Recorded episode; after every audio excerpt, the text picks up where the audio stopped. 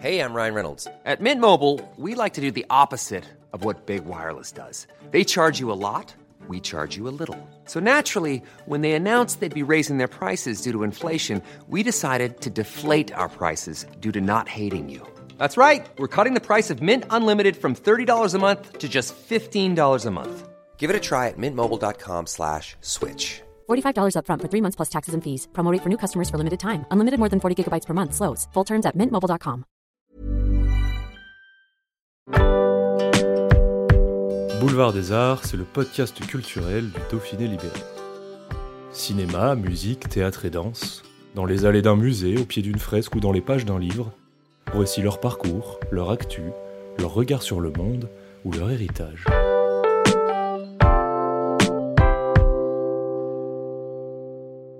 Pierre Palmade sera de retour sur M6 ce jeudi 15 décembre à 21h pour une quatrième édition de son grand restaurant intitulé La Guerre de l'Étoile. À ses côtés pour l'occasion un casting prestigieux, Alexandre Astier, Carole Bouquet, André Dussolier ou encore Marianne Chazelle. L'humoriste nous dévoile les coulisses de son palace et se confie sur un éventuel retour sur scène. Une interview de Clément Grillet.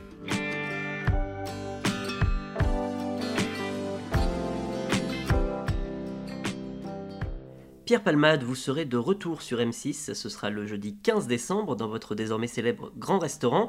Après deux éditions sur France 2 en 2010 et en 2011, et puis un retour fracassant sur M6 en 2021, vous reprenez donc du service pour une quatrième édition qui s'intitule cette fois La guerre de l'étoile. Tout à fait, car maintenant on fait des thématiques et il y a une histoire. Avant, c'était une suite de sketchs, mais maintenant, entre les sketchs, il y a une espèce d'intrigue. Le précédent euh, grand restaurant, il y avait ma mère qui débarquait dans le restaurant pour mettre le souk. Et là, euh, cette fois-ci, c'est un, un guide euh, gastronomique qui vient me terroriser dans le restaurant. Alors au menu, on retrouve un casting 3 étoiles à vos côtés. André Dussolier, Muriel Robin, Alexandre Astier, Carole Bouquet, Marianne Chazelle, Didier Bourdon, Michel Larocque, Benabar, M. Pokora, on pourrait en citer encore beaucoup.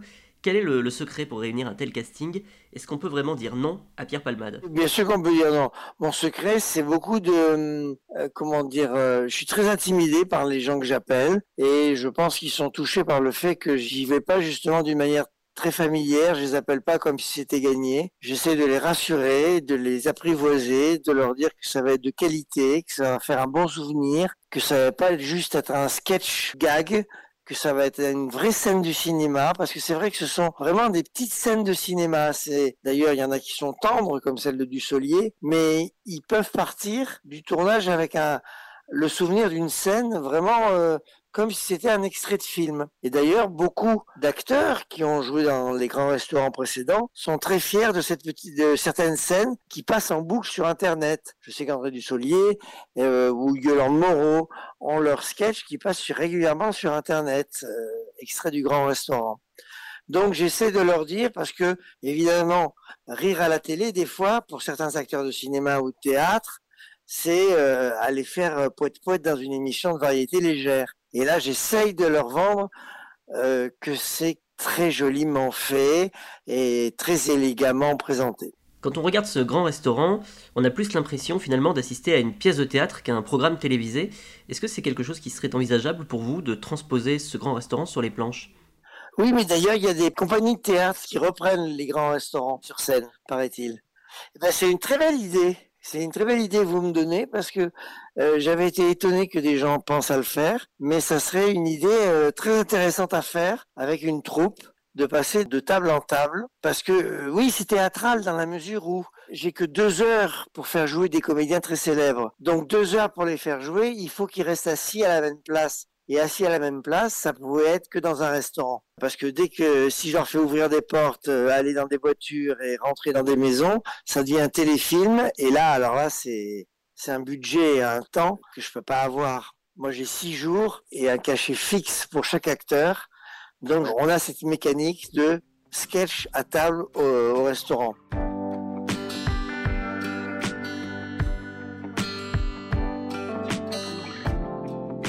On a l'impression que les personnages sont écrits sur mesure pour leurs interprètes. Quelle est votre façon de procéder? Est-ce que vous écrivez vos personnages en fonction des comédiens qui vont les jouer? Ou bien est-ce que l'attribution des rôles se fait après au contraire? Eh bien très souvent, oui. Très souvent, j'ai besoin de savoir quel acteur va jouer euh, le sketch que je vais écrire. Ça m'aide, même des fois, c'est l'acteur qui me donne l'idée du sketch. Parce que je dis, tiens, Muriel Robin dirait ça. Tiens, Benabar dirait ça. Tiens, Sylvie Tessu, elle serait comme ça. Et puis des fois, on écrit le sketch et puis l'acteur ne peut pas ou ne peut plus ou ne veut pas. Et euh, on est obligé de penser à quelqu'un d'autre. Eh ben, il se trouve que ça marche aussi. Des fois même mieux, des fois différemment. J'ai des souvenirs euh, d'avoir écrit un sketch pour Josiane Balasco qui ne pouvait pas tourner. Et finalement, ça a été euh, Yolande Moreau. J'avais écrit pour Michel Bouquet. Finalement, ça a été Robert Hirsch. C'était formidable à quel point bah, un acteur, bah, quand il a un bon texte, eh ben, il en fait son miel, quoi. Puis il faut dire qu'on retrouve beaucoup de vos amis dans la distribution, j'imagine que cela aide aussi. J'ai une garde rapprochée, il se trouve que j'ai une bande de copains célèbres comme euh, Isabelle Nanty, euh, Victorien Abril, Muriel Robin, Carole, Bouquet, même Franck Dubosc, enfin Alex Lutz, c'est des gens qui répondent souvent présents.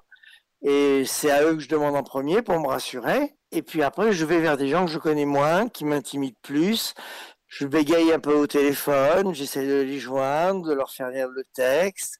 Je me souviens que pour Isabelle Huppert, j'avais dû vraiment euh, faire plusieurs rendez-vous pour la convaincre. Mais je joue le jeu, c'est normal. Ils ont peur d'aller faire un sketch à la télé, ils ont peur de pas être drôle, ils ont peur de pas être dans un programme qui ressemble à quelque chose proche du cinéma. Et finalement, à la fin, ils sont toujours très fiers et contents. Je suis content parce que et puis on prend des chefs opérateurs, c'est-à-dire des chefs lumière qui sont issus du cinéma pour éclairer les actrices très joliment. Alors comme dans les précédentes éditions, on retrouve la, mécanique traditionnelle de votre grand restaurant, c'est-à-dire une succession de scénettes en plusieurs parties, le tout noué autour d'un fil rouge.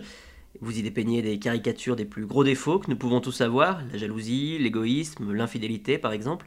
C'est important d'être un bon observateur du quotidien pour écrire ces textes. Mes premiers grands restaurants, il y avait de l'observation, des couples traditionnels, des, des, scènes de famille, des scènes de ménage. Et plus ça va, plus on va vers des absurdités, vers des folies comme quand Matt Pokora et Arnaud Ducré doivent dire ni oui ni non avec leur copain Ahmed Silla, ou quand Franck Dubosc et Frédéric Bell, Franck Dubosc essaie de s'adapter à, l'amour de l'argent de sa copine d'une manière assez absurde, je peux pas vous révéler comment, mais je vais un peu plus vers la folie. On se dit euh, de plus en plus, allons bon, vers où ce sketch va aller? Puis il y a des questions vertigineuses. Quand Carole Bouquet demande à Muriel Robin, est-ce que tu m'aimerais si j'étais moche? Bah, c'est une question un peu euh, ou absurde ou ridicule ou qui n'a pas de sens, mais qui est un peu vertigineuse. Quoi. D'ailleurs, Muriel ne sait pas quoi répondre. Euh, et je trouve d'ailleurs qu'elles font un très beau couple toutes les deux. Elles sont très très crédibles. J'aime beaucoup le sketch de Bernard Campan et Sylvie Testu, quand leur scène de jalousie se transforme en, en discours philosophique en échange philosophique. C'est quand même un peu euh, absurde, ça. Cette absurdité, on la retrouve aussi dans le sketch avec Marianne Chazelle, Tom Villa et Jean-Pierre Daroussin, par exemple. Ah oui, alors là, c'est un décalage total. Ce sont des, des bourgeois très BCBG qui s'accordent au restaurant euh, deux minutes de vulgarité. Et ils sont euh, archi vulgaires, archi grossiers pendant deux minutes devant le directeur du restaurant qui est abasourdi, euh, voire choqué. Et Marianne Chazelle et Jean-Pierre Daroussin ont accepté de dire des, des horreurs pendant deux minutes. C'est un sketch écrit par Tom Villa.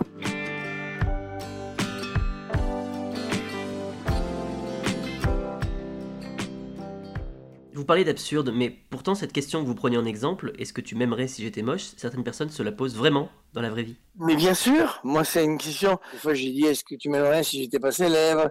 Est-ce que tu m'aimerais si j'étais pas ça? Elle est un peu folle cette question. Bien sûr qu'on aime les gens pour la beauté, pas que pour ça, mais c'est quand même agréable aussi euh, d'aimer quelqu'un parce qu'il est beau. Mais enfin bon, le débat est ouvert, euh, c'est juste que j'avais envie de disserter là-dessus. Le point commun entre toutes ces histoires qui se jouent dans votre restaurant, c'est l'amour. Alors au sens premier du terme, bien sûr, c'est-à-dire l'amour entre un homme et une femme, entre deux hommes ou entre deux femmes, mais aussi l'amour familial, l'amour que l'on a pour ses amis, l'amour envers des êtres chers, disparus. Et dès le départ du programme, d'ailleurs, vous vous opposez clairement à l'idée qu'un personnage vienne dîner seul, que vous évoque la solitude?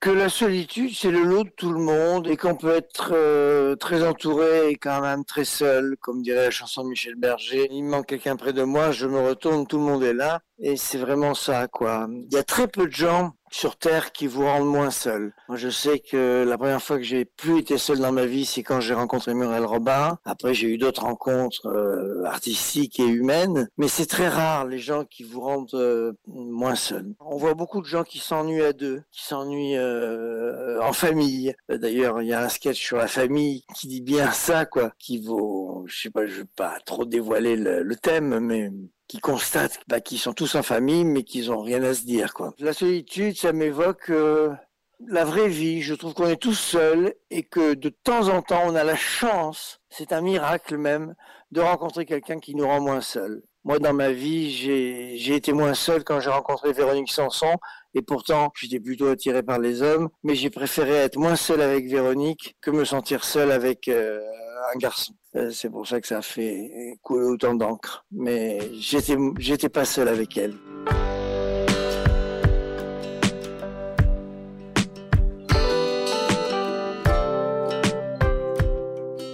Dans une des séquences, vos personnages dressent une liste de sujets à bannir pour éviter que leur repas de famille ne dégénère. Vous-même, est-ce que lorsque vous écrivez vos sketchs ou vos histoires, vous avez le sentiment de faire plus attention, de vous interdire certains sujets pour ne froisser personne? Non, d'abord parce que je suis pas provoque. Je cherche pas à me battre. J'ai une façon de parler qui, de temps en temps, mal comprise. Ça donne des buzz. Je l'ai souvent bien cherché. Mais euh, non, je m'interdis pas ça. D'autant plus que je comprends que les minorités se vexent de plus en plus. Maintenant qu'elles ont la parole, avant les femmes, les homos, les noirs, les juifs, les arabes, elles n'avaient pas droit à la parole. L'humour était réservé à l'homme blanc, hétéro et catholique. Euh, c'était lui qui parlait. C'était Coluche, c'était Guy Bedos, c'était Pierre Desproges. C'était eux qui faisaient rire. Et maintenant, il y a les minorités. On n'aurait jamais vu, il y a 20 ans, un Jarry être humoriste célèbre. Euh, On n'aurait jamais vu des, même des femmes comiques. Elles étaient, elles étaient deux en 70, avec Sylvie Joly et Zouk. Et maintenant, les minorités s'expriment. Et je comprends que les minorités, ben, elles se vexent à certaines blagues. Alors, des fois, elles sont un peu trop susceptibles.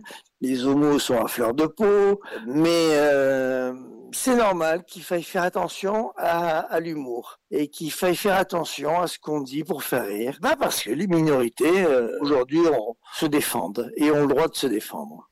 Ce grand restaurant est-il voué à, à devenir un rendez-vous annuel? Ce serait votre souhait en tout cas? Bah, c'est mon souhait avec mm, une prière d'avoir l'inspiration. Je m'entoure d'auteurs. Espérer, euh, ben, espérer avoir l'inspiration, ne pas lasser. Ça reste un événement, qu'on dise pas, oh oui, bon, bah, Palmade, il fait son calepin et hop, il appelle Adjani facilement. Non, non, c'est pas facile de monter un grand restaurant. C'est pour ça que j'arrive à en faire un tout juste tous les ans. Parce que ça met du temps à séduire ces acteurs euh, qui n'ont pas que ça à faire, qui ont des films à tourner, des pièces à jouer. Comme je veux pas que ça soit un plateau d'humoristes et appeler juste les copains euh, que je tutoie, eh ben c'est difficile. Mais avec M6, on s'entend bien et ils en font un programme phare de leur chaîne. Donc je suis très fier quand même d'être euh, leur danseuse, comme on dit.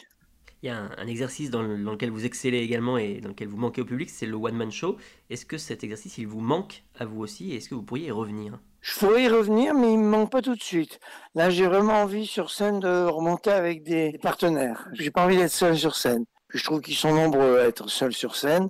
À Paris, en tout cas, ça se dit qu'il manque vraiment de bonnes pièces euh, drôles et élégantes. Donc, j'ai plutôt envie d'essayer de me trouver une, enfin, de me trouver une belle idée et des bons partenaires, certainement issus de ma troupe, parce que j'adore les comédiens qui jouent, qui ont joué dans ma troupe. Et donc, si je reviens, je pense qu'on sera trois ou quatre sur scène.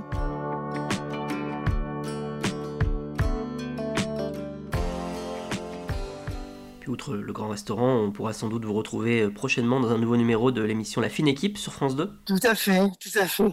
Et là, on est en train de préparer la deuxième, qui est un tout petit peu moins nostalgique par rapport au Carpentier, mais qui est du même, euh, de la même facture, sketch chanson, sketch chanson, avec euh, bande de copains. Donc, qui est beaucoup moins guindé que le grand restaurant, qui se veut très classe, tiré à quatre épingles, tout simplement parce que c'est dans les grands restaurants qu'on fait de grandes annonces. Et c'est ça qui est bien, c'est qu'il se passe toujours des, c'est des grands moments. On invite quelqu'un dans un grand restaurant pour annoncer une grande nouvelle. Un mariage, un divorce, euh, une séparation, une naissance, un coup dur. Donc c'est ça qui est bien aussi dans ce grand restaurant, c'est qu'il se passe forcément des choses euh, exceptionnelles à chaque table.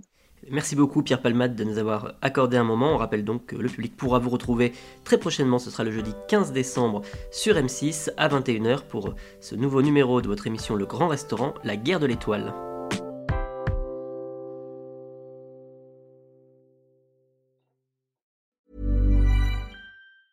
Hey, it's Danny Pellegrino from Everything Iconic. Ready to upgrade your style game without blowing your budget? Check out Quince. They've got all the good stuff shirts and polos, activewear, and fine leather goods, all at 50 to 80% less than other high end brands. And the best part?